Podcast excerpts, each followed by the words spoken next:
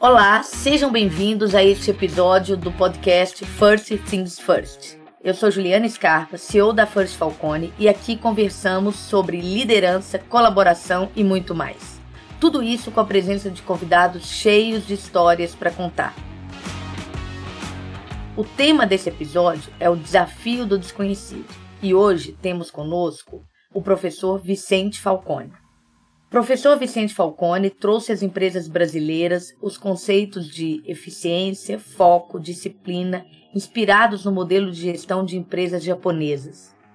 É sócio fundador da Falcone, conselheiro de diversas empresas e publicou seis livros na área de gestão empresarial que venderam mais de um milhão de exemplares.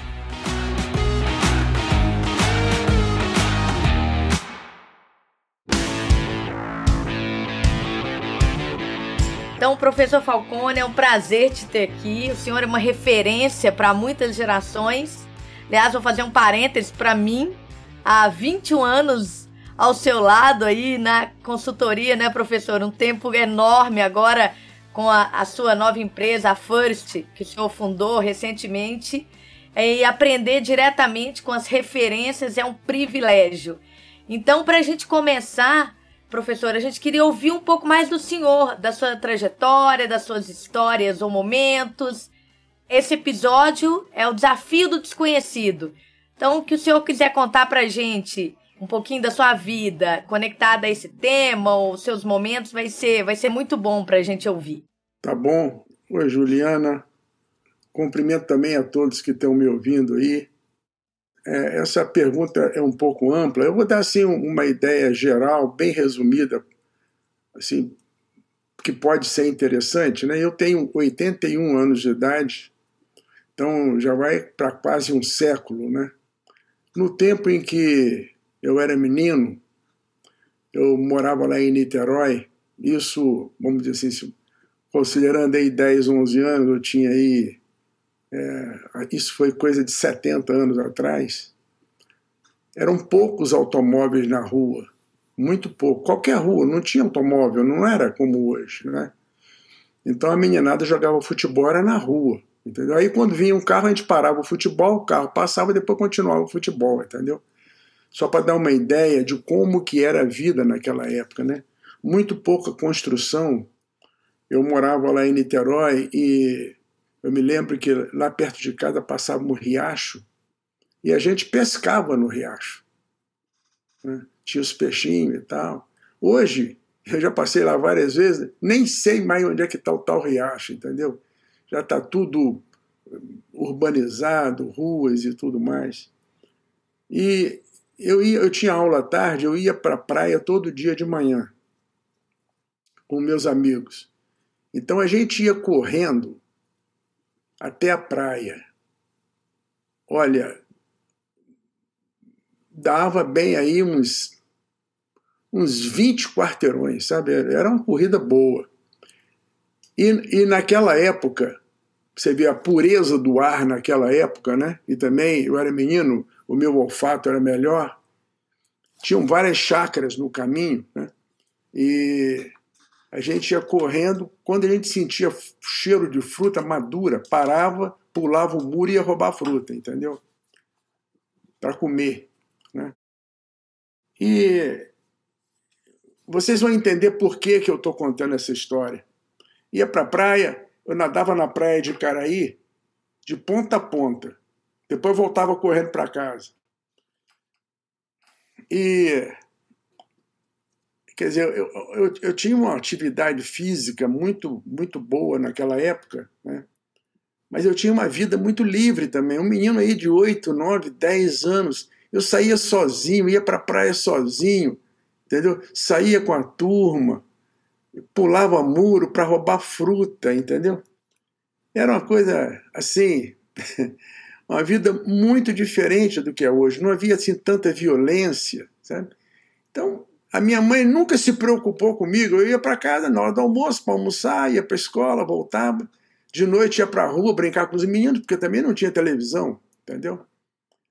E não tinha WhatsApp, não tinha joguinho de, de telefone, não tinha nada. Quer dizer, a gente ia brincar, meninada na rua e tal.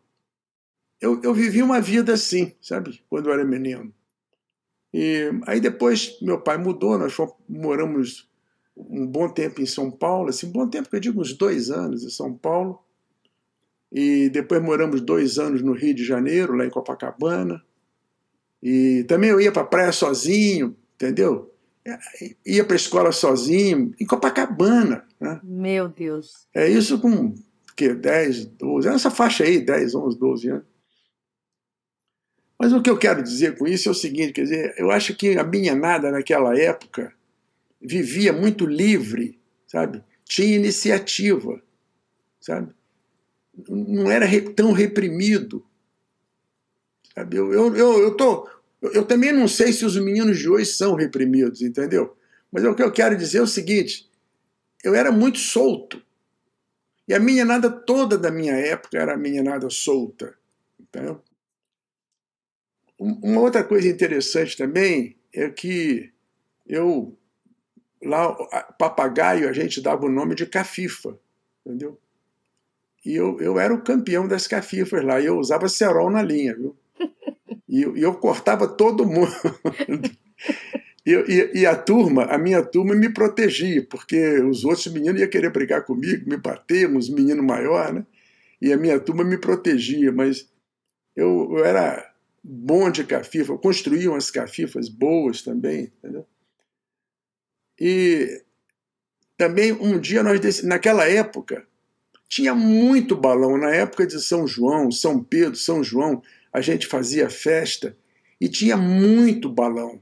Você olhava para o céu, mas é um balão, balão caixa, balão elefante, balão peão. Tinha balão de tudo quanto é tipo, cada um mais maravilhoso que o outro. Hoje em dia é proibido, obviamente tem que ser, né? Naquela época o balão era o mesmo perigo que é hoje, né? E eu devia estar provocando muito desastre, mas é inconsciente, né? E eu me lembro que eu, eu, naquela época, eu e um colega meu, Renato, nós construímos o maior balão que já teve na nossa região lá, entendeu? Para soltar o balão, a gente teve que ir para um prédio e segurar o balão lá do quarto ou quinto andar para o balão descer e aí encher o balão, aquela coisa toda. Mas, enfim, um balão todo lanternado, bonito. Sabe? Nós que construímos tudo. Espetáculo. É. Então, o, a minha nada naquela época tinha, assim, é, muita liberdade para ter iniciativa, né? E, meu pai sempre me deu muito apoio nessas iniciativas também. Você imagina, uma, uma, eu vi aqueles barcos no mar, então uma vez eu decidi ter um barco, entendeu? Aí falei com meu pai, papai, eu quero ter um barco. Aí ele falou assim, ah, então você faz o seu, porque eu não tenho dinheiro para comprar. Aí eu vou fazer. Aí bolei um barco lá de lona, construí o barco. Professor, 21 anos eu não sabia dessa história. Meu pai comprou a lona para mim, comprou lá, eu cortei as madeiras, fiz a armação de madeira toda, cobri com lona e aquela coisa toda, fiz um mastro, botei uma vela, né? E leme, tinha tudo, eu construí o barco. E a minha nada da rua foi toda entusiasmada levando o barco para o mar. Ah, botei o barco no, no mar, na primeira onda, o barco me arrebentou todo, entendeu? mas, mas, a gente fazia essas coisas, né? Quer dizer, tinha a minha nada naquela época tinha muita liberdade, não só para sair, mas também para tomar iniciativa, né? Essas coisas. Então eu, eu não sei o quanto que isso aí, é, a, a extensão da importância disso na, na, na educação de uma pessoa, entendeu?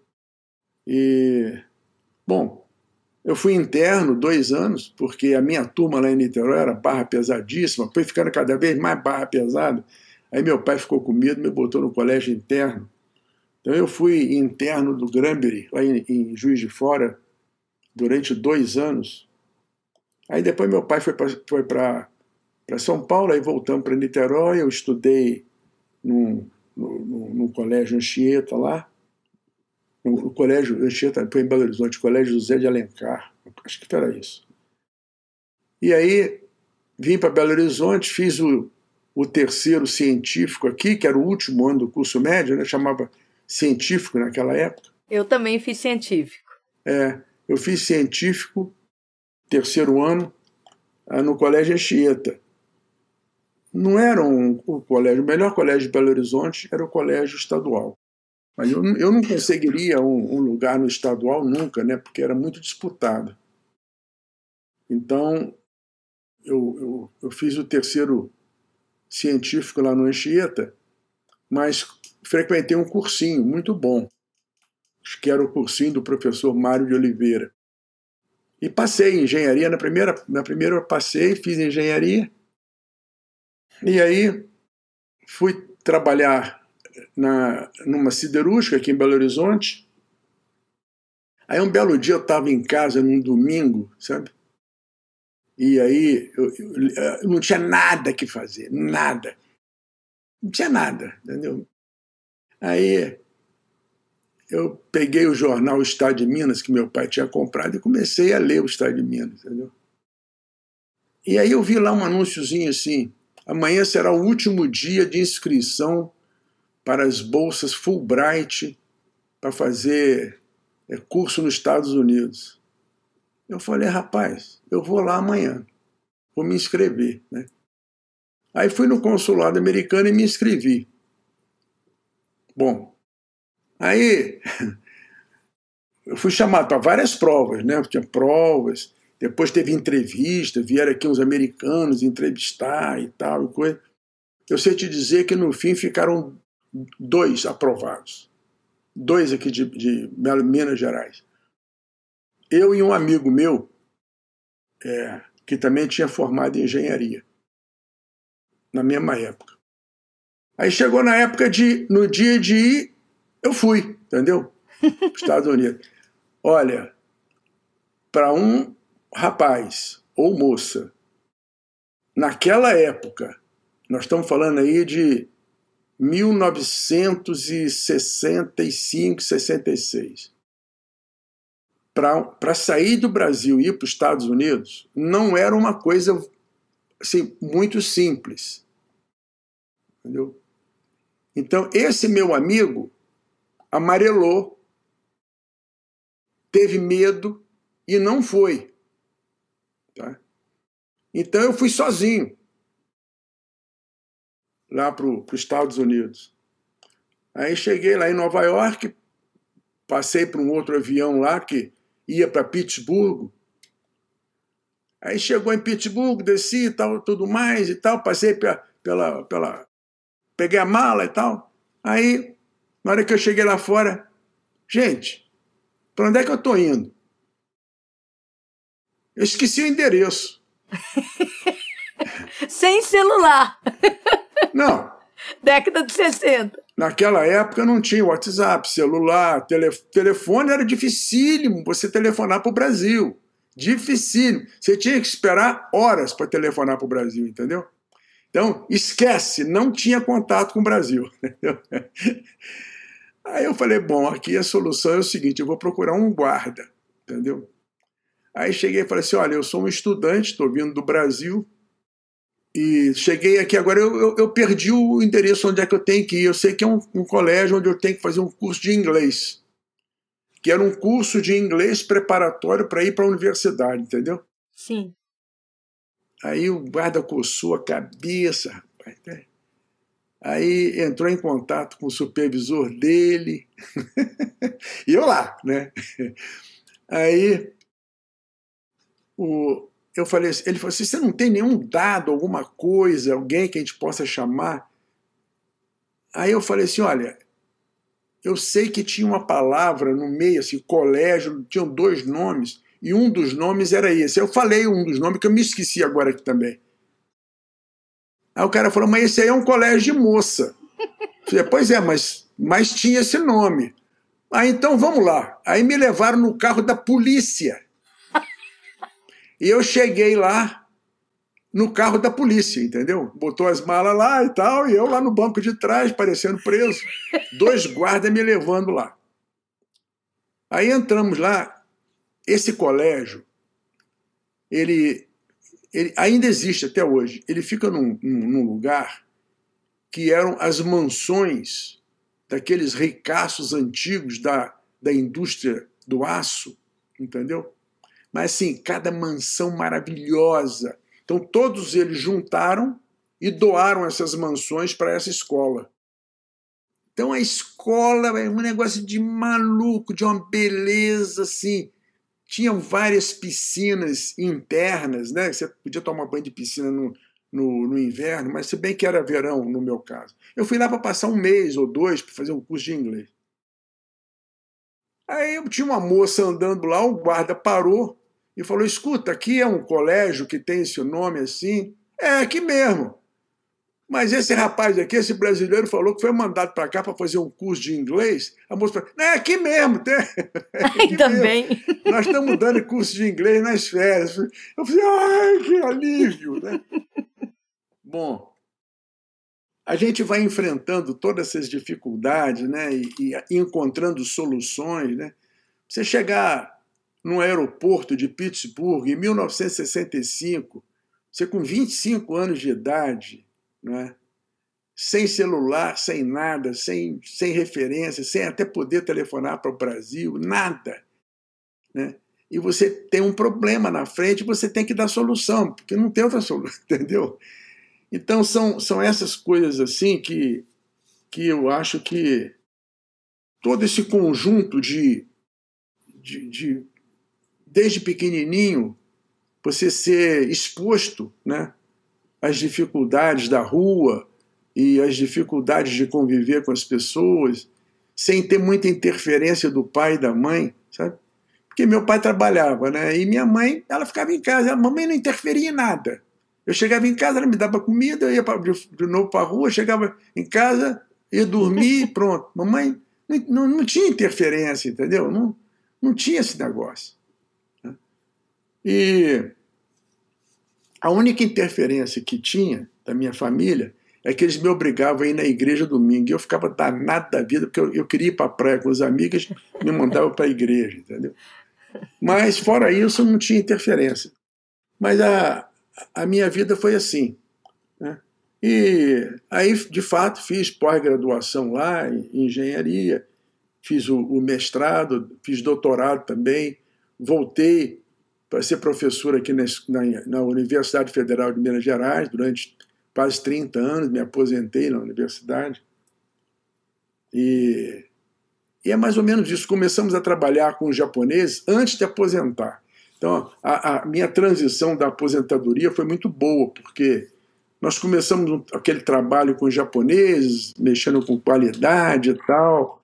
E aí foi, quer dizer, eu, depois de aposentar, eu trabalhei muito mais do que antes. Né?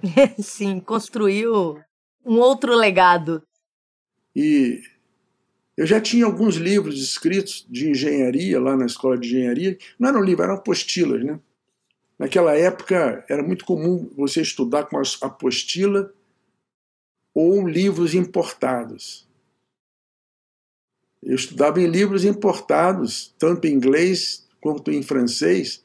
A gente se virava para traduzir. Não tinha Google, tá, gente? Não tinha Google, tá?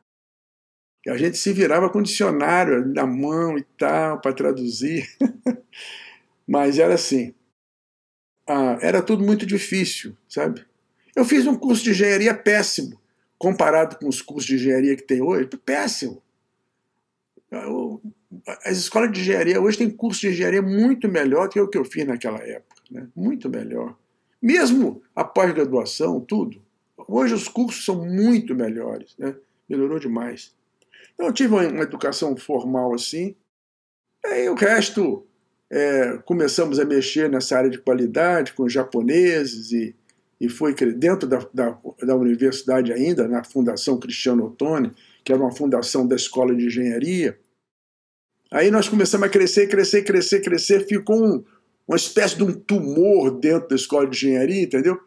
Que o nosso grupo ficou maior que a Escola de Engenharia, deu um problema danado com a universidade, aí nós tivemos que sair. Né? Mas nós nunca pensamos em, em ganhar dinheiro. Engraçado, sabe? Quando nós saímos da universidade, nós montamos outra fundação. Porque a gente achava que fundação é que tinha que fazer essas coisas, entendeu? E, e nós tínhamos um conselho na fundação de empresários. Né? Até que em 2002, já mais ou menos na época que a Juliana entrou, em 2002 o governo proibiu as fundações de, de trabalhar no exterior, de faturar uma série de coisas. E aí nós, eh, o nosso conselho, né, não quis brigar com o governo e decidiu-se então montar uma empresa que chamou na época INDG, e depois houve uma cisão, né? e aí veio a Falcone Consultores, já em 2010, 2011, por aí, e tivemos algumas crises de governança, de gestão, o que é muito natural em empresa, isso acontece, né? E erramos a mão aqui ou ali, mas o fato é que hoje é, a, a Falcone Consultoria está indo muito bem, né? uma governança excelente e temos desenvolvido aí algumas empresas, entre elas a First, que está indo muito bem também, e eu estou muito satisfeito. Agora, talvez nesse, nesse roteiro todo aí, né, é, a coisa mais comum que teve foi o enfrentamento do desconhecido. Eu, eu diria para vocês que era quase diário. Aliás, na minha, na minha vida toda, foi, era quase diário. Né? Até para roubar fruta, quando eu corria para a praia, até para roubar fruta, a gente não sabia o que, que ia acontecer. Eu já levei muito tiro de sal. Vocês nem sabem o que, que é isso, né? Antigamente tinha umas espingardas de ar comprimido Aí os caras colocavam sal ali, dava tiro na gente para arder, entendeu? Então machucava um pouquinho, o sal penetrava na, na, na carne, assim, nota, ia para burro. Servia para ficar mais esperto da próxima vez, né, professor? Para fazer um plano melhor. Então, o comum era. era, era Bom, então essa. Dá, pensa para dar uma ideia aí do background, que eu imagino que é isso que vocês queriam, né? Excelente, professor.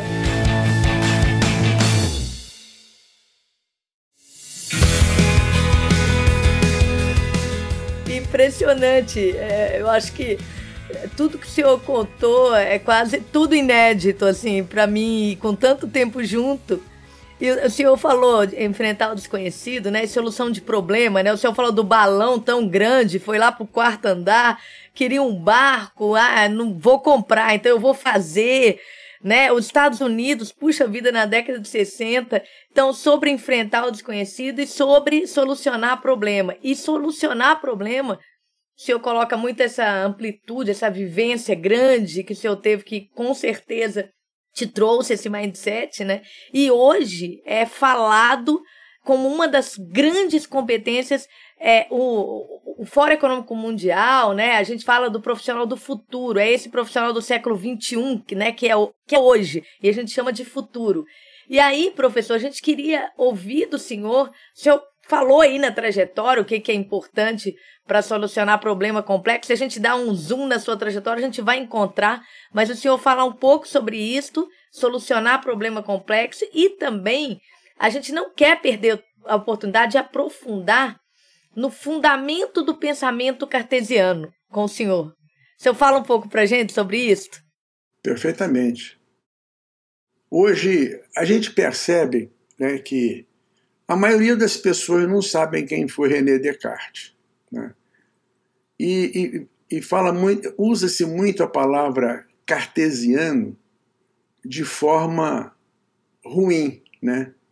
É, ah, fulano tem uma mente cartesiana, como se fosse uma coisa ruim, entendeu? Mas a obra de René Descartes é uma coisa assim, ele é o pai de tudo. O, o René Descartes é, é considerado o pai da filosofia moderna, né? E por curiosidade, aqueles que querem conhecer mais quem foi René Descartes, no YouTube tem um filme sobre ele, sabe? É um filme italiano sobre o René Descartes. E eu, eu assisti no italiano, entendi muito mal, né? Porque eu não sei falar italiano. mas hoje em dia já tem uma versão já traduzida, sabe? E vale a pena. Você sabia assim, o espírito da pessoa, sabe? Mas o, o, o René Descartes, ele foi o pai da filosofia moderna, né? Ele, tudo que existe de, de ciência hoje é baseado nos princípios de René Descartes, né? O que ele falava era o seguinte: você tem que descobrir a verdade, né? E não tomar decisões em cima de suposições ou crenças, né? Não, você tem que tomar é, decisões em cima da verdade. E a verdade tem que ser comprovada. Então, esse filme, por exemplo, ele mostra ele mostra o René Descartes criticando professores na universidade naquela época, porque ficavam ensinando crenças, tabus. Aí o cara falou, rapaz, como é que você está. Como é que. Ele falava assim, como é que o senhor ensina uma coisa dessa? Qual é o fundamento que o senhor tem para ensinar? Isso não é a verdade. Somente a verdade pode ser ensinada. Então, é, se você procurar em todos os livros que eu escrevi, né, na parte de né, já nessa parte de qualidade, administração, gestão, eu me esforcei para nunca colocar nada que seja uma suposição. Os livros estão aí já alguns deles aí há 30 anos e não apareceu ainda nenhuma crítica e não apareceu ainda nada, nenhum outro livro que, que, que desbancasse. Simplesmente porque é, eu escrevi o que está ali, é a verdade. Então, é, esse é o princípio de, de, de René Descartes, né? o princípio cartesiano. Agora, o René Descartes, ele tem um livrinho no qual ele, ele fala sobre solução de problemas. Né? E, e o método que nós usamos de solução de problemas é exatamente o método proposto por René Descartes. Né? A construção da ciência né, é um princípio cartesiano. Né? A construção. Ciência quer dizer conhecimento, né? Então, é a construção do conhecimento. Né? Então, quando. É a mesma coisa dentro, dentro de uma empresa. Né?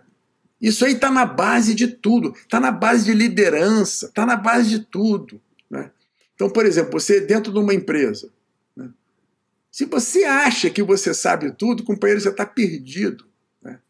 Melhor coisa que você faz é confessar de cara que não sabe nada e trabalhar em grupo, entendeu?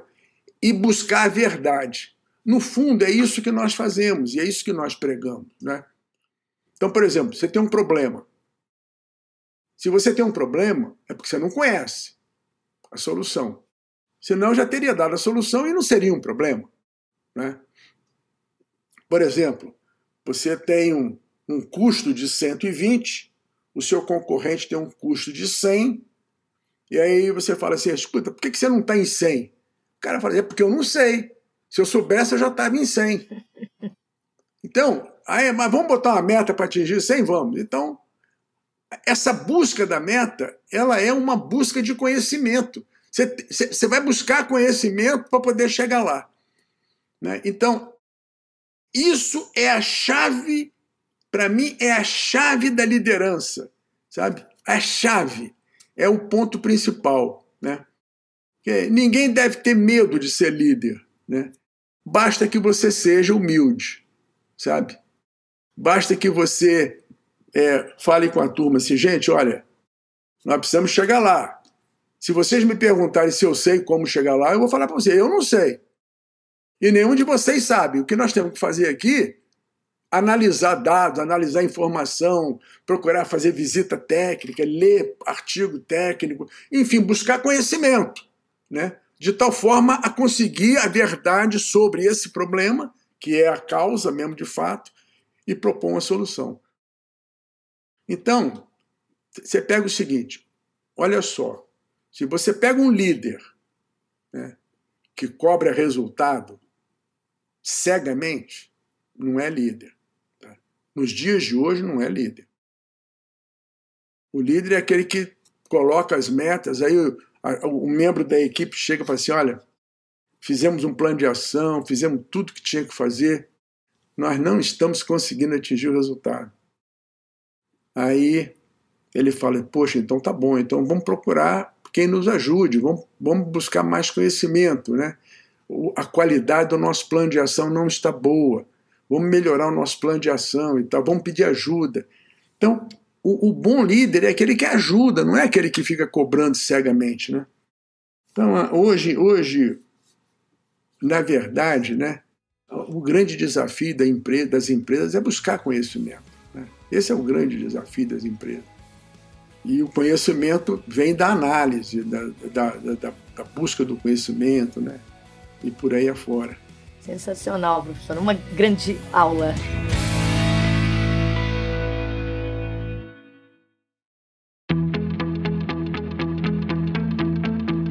Professor, muito obrigada. A gente falou.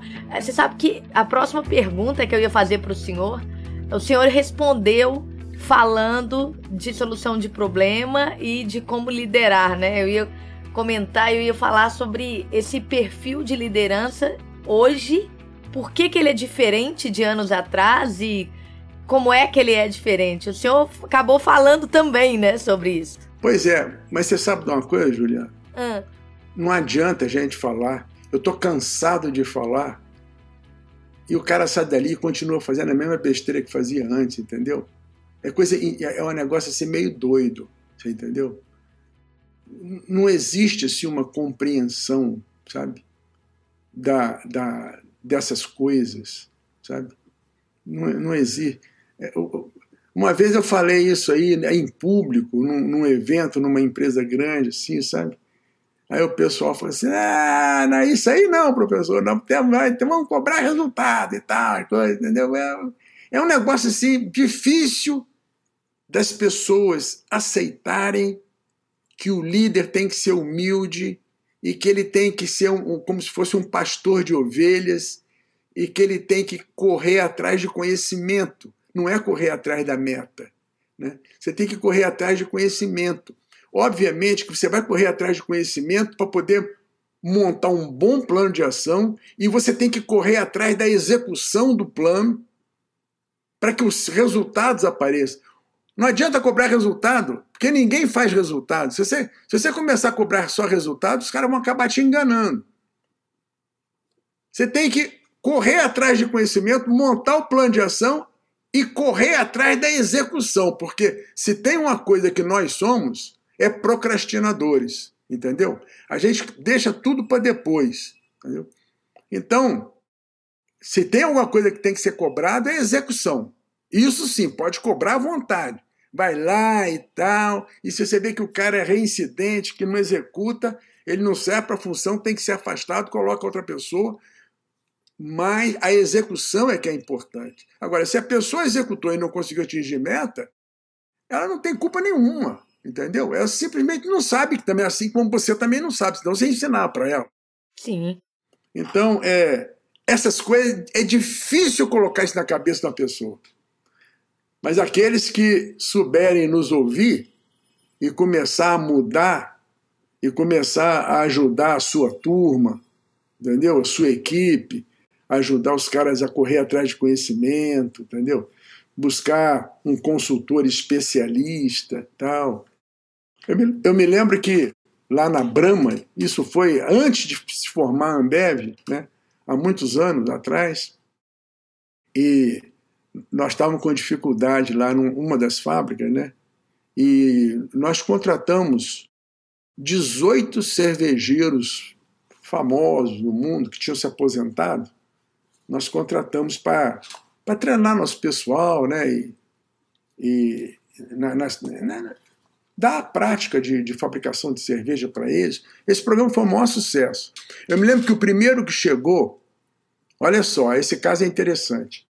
O primeiro especialista que chegou, eu fui junto, entendeu? Lá para a fábrica, fui junto com ele para a fábrica para gente. Eu queria ver o que, que ele ia fazer, entendeu? Aí ele quis visitar lá o local, que era uma linha de engarrafamento, né? Ele quis ir visitar o local lá. E lá tinha um problema danado que quebrava muita garrafa, entendeu? Quebrava muita garrafa. Sabe aquelas, aqueles lugares que aparecem aquelas garrafinhas correndo? Sim. Aquele negócio ali, entendeu? De vez em quando uma garrafa pulava dali, quebrava, batia no chão, aquele cheiro de cerveja. Não, era uma coisa horrível. Um maticaco de vidro no chão. Aí ele falou assim: o, o rapaz da manutenção tá aí? Ah, eu vou chamar e tal. Aí chamou o cara da manutenção. Aí ele perguntou assim: escuta, quantas vezes por semana que você nivela essa mesa? Aquela mesa de, de correr garrafinha, né? Aí ele falou assim: Aí o cara da manutenção falou assim: Eu nunca nivelei, não, doutor. Entendeu? Aí ele mandou parar a linha e falou com o cara assim: Vem cá que eu vou te ensinar. Entendeu? Pega o nível lá. Aí ensinou o rapaz a nivelar a mesa, entendeu? Bom, agora está nivelada. Aí falou assim: Ó, você ensina para os seus colegas. Depois nós vamos montar um padrão aqui de como nivelar uma mesa e tal. Tá bom. Agora nós vamos ficar aqui assistindo para ver se cai alguma garrafa. Nós ficamos lá umas duas horas, não caiu garrafa nenhuma, acabou o problema, entendeu? E, e, e, a gente estava tava tentando resolver o problema das garrafas há um tempão e não conseguia, entendeu? Então, conhecimento. Quando eu falo em conhecimento, não é ler filosofia de Kant, nada. Não, estou falando de conhecimento, é conhecer as coisas que tão, podem estar gerando aquele problema. Conhecer o equipamento, conhecer o mercado, conhecer a rota de, de venda, enfim, é conhecer. Você tem que conhecer para poder saber, né? E muitas vezes esse conhecimento não existe, você tem que descobrir, né? E essa descoberta é que é o processo de ganho de conhecimento que toda empresa devia ver. Né? Então, essa coisa de do líder buscar o conhecimento de forma humilde é muito importante. Eu já encontrei muita gente arrogante nessa vida. Sabe? Muita gente arrogante. Eu me lembro que uma reunião, teve uma reunião de conselho com, com o conselho todo, todos os diretores, numa outra empresa, né? E eu falei, olha, nosso presidente é arrogante. E eu não estou xingando, não, porque arrogante não é um palavrão. Arrogante quer só dizer o seguinte: ele acha que sabe tudo e que não precisa de ajuda. Assim não vai. Entendeu? Esse cara nunca mais conversou comigo, mas é o que era, né? Entendeu? É a verdade. É a verdade. O professor Falcone acabou de nos dar uma aula sobre o princípio da inovação. O que é a inovação, se não, ou partindo por uma hipótese, ou como ele disse, né, por, uma, por um caminho ou por fatos que nos levam a adquirir conhecimentos, testar.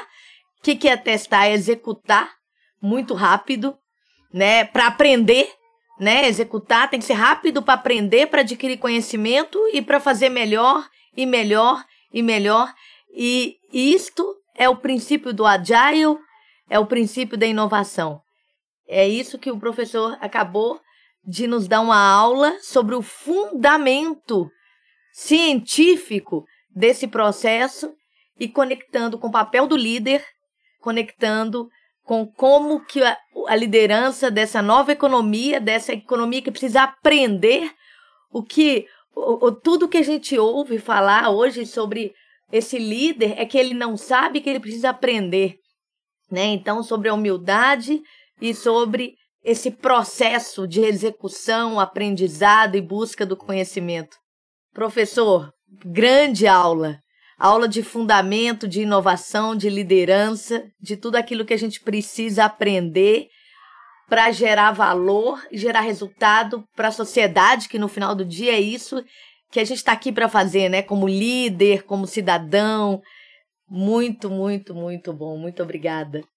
Professor, eu queria ouvir do senhor, nós queríamos ouvir do senhor sobre pensamento crítico e visão sistêmica, que são grandes competências para esse momento, conectados com o que o senhor falou, então a gente queria entender um pouquinho o que, que é, como é que o senhor pensa, né, sobre pensamento crítico, sobre visão sistêmica e como que a gente desenvolve essas habilidades tão importantes para a solução de problemas?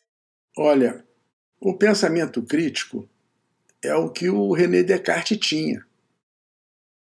Que basicamente é o seguinte: olha, isso aí é a verdade, entendeu? Isso de fato é a verdade. Você pega, por exemplo, nas empresas, né? é muito comum as pessoas arrogantes propor uma solução para um problema, executar, gastar dinheiro e não acontecer nada. Aí tem outra ideia, vai lá, executa e não acontece nada. E fica tentando resolver o problema por tentativas. Entendeu? Fica muito caro. Né? Pode até conseguir, por sorte, mas fica muito caro. Né? Então, o pensamento crítico é você colocar de fato dúvida. Escuta, essa solução é a verdadeira? Ela é baseada em quê? Quais foram os dados que você levantou? Quais são os fatos?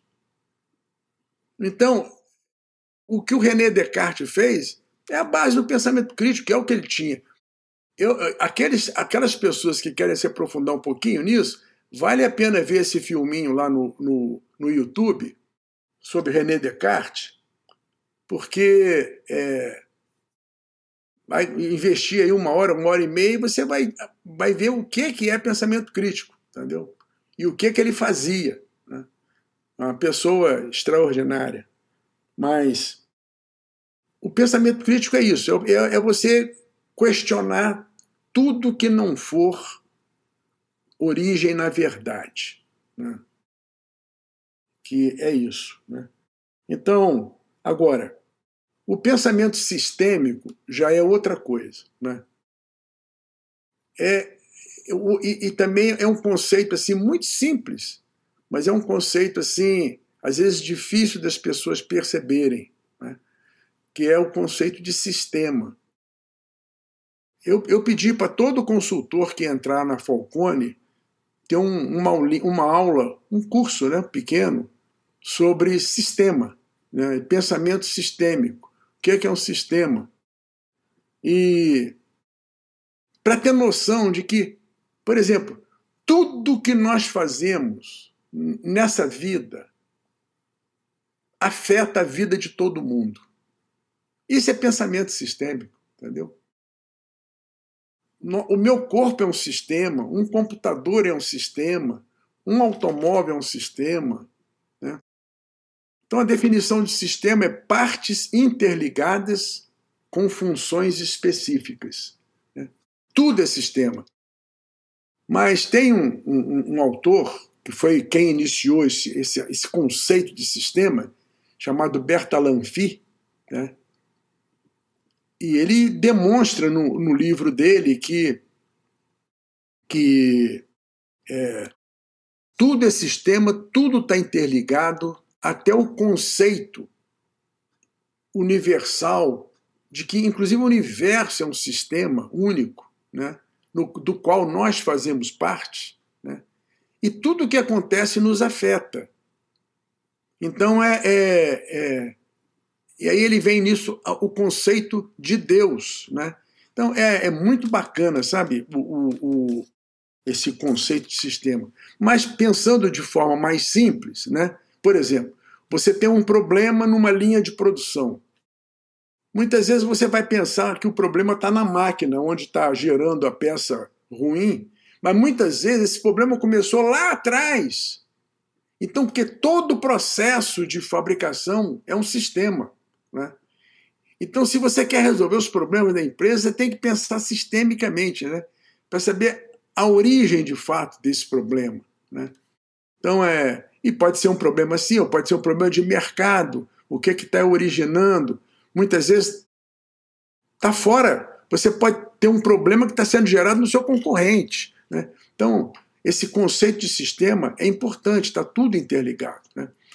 No nosso curso, é, nós mostramos lá um, o, o parque, um, um, problema que ocorreu no Parque Yellowstone. Eles mataram os lobos do Parque Yellowstone, porque os lobos comiam lá uma outra, comia lá outro animal e tal. Então resolveram matar o lobo. a matar o lobo, desequilibrar o sistema, né? E o fato é que o parque ficou assim, já ia virando um deserto. E aí resolveram, né, as pessoas que pensam sistemicamente, né, porque a ecologia decorre disso, a preocupação ecológica, porque você sabe que tudo é interligado. Aí eles resolveram colocar os lobos de volta lá no Parque Yellowstone, e em pouco tempo o parque se recompôs e voltou a ser a maravilha que era.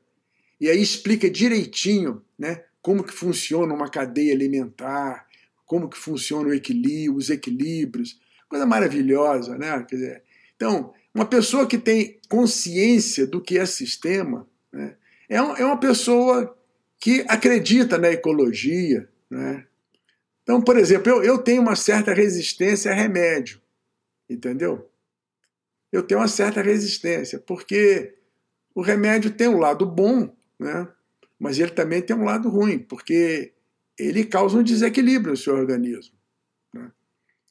Então, se valer a pena, a gente toma, né? obviamente. Tem que colocar na balança. É, não é qualquer dorzinha que me faz tomar remédio para dor, não, entendeu? E assim vai, né? Agora, tendo que tomar, a gente toma, né? Mas, mas eu resisto. É por causa desse conceito de sistema, entendeu? Sim. Eu preservar a minha saúde, né? Entendeu? Mas é assim, enfim. É, o conceito de sistema. Agora, veio toda uma teoria por trás disso. Então, hoje existe uma teoria geral de sistemas, entendeu?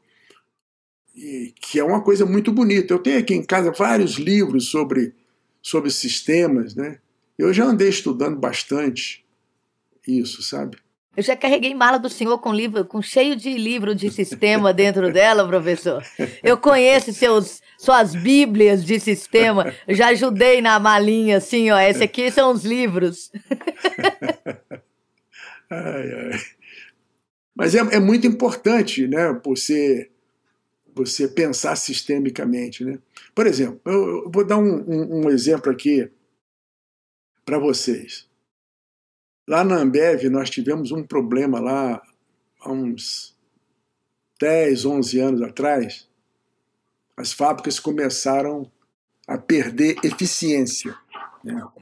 Muito equipamento quebrando e tal. E as pessoas tentando resolver o problema com manutenção mecânica e tal. Ah, tá quebrando muito, tentando resolver e tal. E nós vimos que o turnover de pessoal estava alto, entendeu? Então, a única coisa que nós propusemos foi o seguinte: vamos baixar o turnover que tudo cai no lugar. Então, baixamos o turnover. Turnover é vazamento de conhecimento da empresa. Olha só. Turnover de pessoal. As pessoas vão saindo, elas, elas levam o conhecimento que está na sua cabeça, levam, aí chega um novo, não sabe nada, conhecimento zero, né? e o turnover estava muito elevado. Aí começamos a fazer ações no sentido de baixar o turnover, fazer com que as pessoas ficassem na empresa. Elas começaram a ficar e nós intensificamos os treinamentos e tal. É, o fato é que dentro de poucos anos a empresa está batendo todos os recordes mundiais de produção de cerveja, batendo todos os recordes mundiais de custo baixo de, de fabricação, é, consumo de energia, consumo de água, tudo recorde mundial, né? Porque você introduziu no sistema fabril da empresa conhecimento e relacionamento humano, né? que são fatores, fatores positivos. Então é o pensamento sistêmico ele é muito importante, sabe? Muito importante. Fenomenal. Professor, a gente está chegando ao final aqui. Tem uma pergunta que é clássica do nosso podcast, que é a seguinte: Qual é a pergunta que nunca te fizeram e que você gostaria de responder? Existe essa pergunta para começar? Olha, tem uma coisa também que é difícil para as pessoas acreditarem, entendeu? Mas eu acredito, sabe? quanto mais amor você tem pelas pessoas e pelas coisas que você faz, melhor é o seu trabalho, cansa menos e a sua efetividade aumenta muito, sabe? Porque você está fazendo o que gosta, não o que você tem que fazer para ganhar dinheiro. O dinheiro é consequência. E afeta em tudo. Eu, eu vou dar um, um, um exemplozinho, você quer ver? Você vai fazer uma apresentação. Se você tiver amor pelas pessoas, você vai estar preocupado em as pessoas entenderem o que você está falando. E não ficar preocupado em você parecer que sabe muito. Você entendeu? Existe uma diferença colossal. Na hora que você se posiciona, desde a preparação da palestra até no ato de dar a palestra, se você se posiciona como tendo amor pelas pessoas e querendo que as pessoas aprendam, os seus slides vão ser preparados de uma forma diferente. Então, eu estou cansado de ir em apresentações com aqueles slides cheios de coisa escrita, entendeu? O cara fez aquilo para ele lembrar do que falar. Tem cara que cai no absurdo de ler slide. Entendeu? Então, é isso que faltou o amor e a consideração pelas pessoas que estão ouvindo. Então, quanto mais você se preocupa com as pessoas, melhor o desempenho do seu trabalho. Essa que é a verdade, sabe? Então, o amor é um ponto fundamental. Eu acho o seguinte, se você não tem amor pelo que você faz, vai procurar outra coisa, porque não vai dar certo. Você entendeu? A gente tem que sentir amor pelo, pelo que se faz. A única coisa que eu quero dizer é o seguinte: se uma pessoa não sente amor por, pelo aquilo que faz, deve procurar fazer outra coisa. Né? É o máximo que eu consigo ir. Não consigo ir além disso. Professor, foi uma imensa alegria te ter aqui com a gente. Seus insights, toda a sua história, sua jornada são muito importantes para o cenário que a gente vive hoje. Tem uma conexão incrível com o que a gente precisa saber. E essa conversa vai fazer diferença para quem está nos ouvindo agora. E para a gente encerrar, eu gostaria de saber se você tem um recado para mandar para todas essas pessoas. Perfeitamente.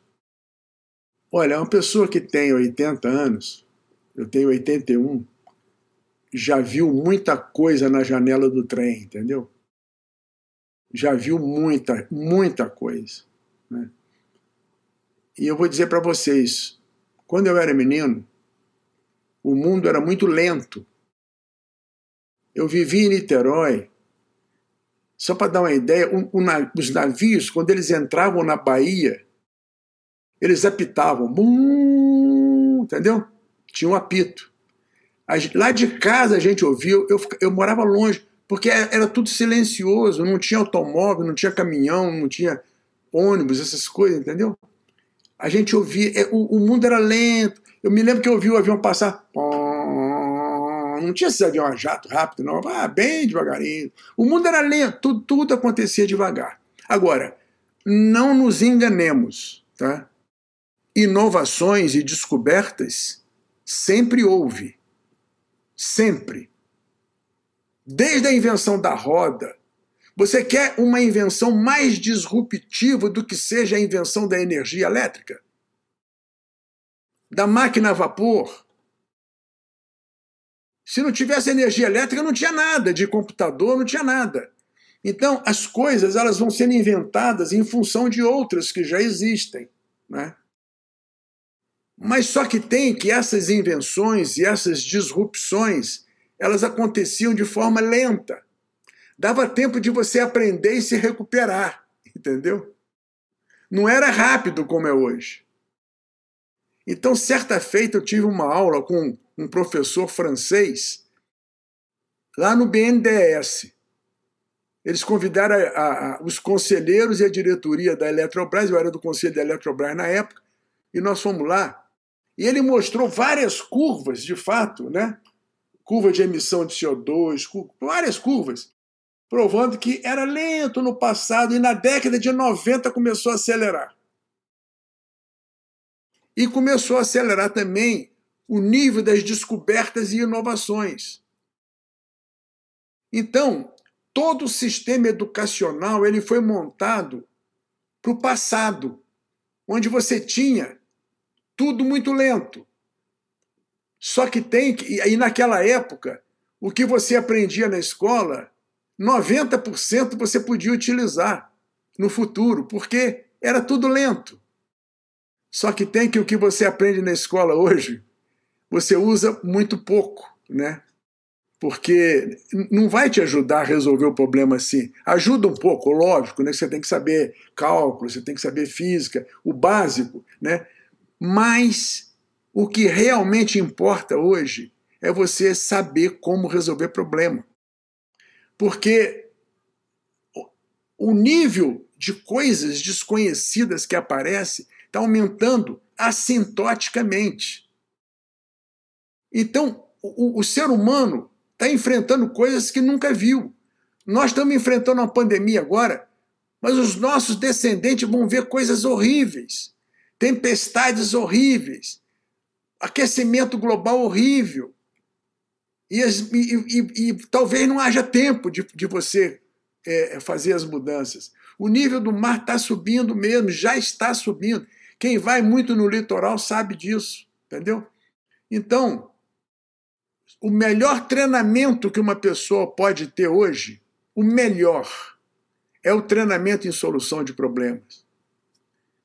E o melhor comportamento que um líder pode ter é ter a noção e o entendimento de que é o que ele está fazendo e que o que é orientar o time a resolver problemas, porque atingir meta e resolver problema é a mesma coisa, resolver problema o tempo todo e que isso quer dizer buscar conhecimento, buscar soluções para coisas que ninguém conhece, nem o líder conhece, ninguém conhece.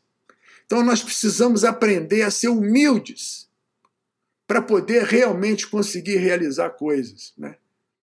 e ter a equipe toda trabalhando com muito amor e dedicação, sabe? Para que a gente consiga de fato enfrentar os problemas atuais e futuros, que serão dificílimos. Muito obrigado, pessoal, pela chance de estar aqui com vocês e compartilhar algumas ideias. Muito obrigada por estar com a gente em mais um episódio do First Things First. Se você quer acelerar ainda mais o seu aprendizado, nos siga nas redes sociais e acompanhe nosso podcast em sua plataforma favorita. Eu sou Juliana Scarpa, CEO da First Falcone, e em duas semanas eu estou de volta com mais um episódio do First Things First. Até mais!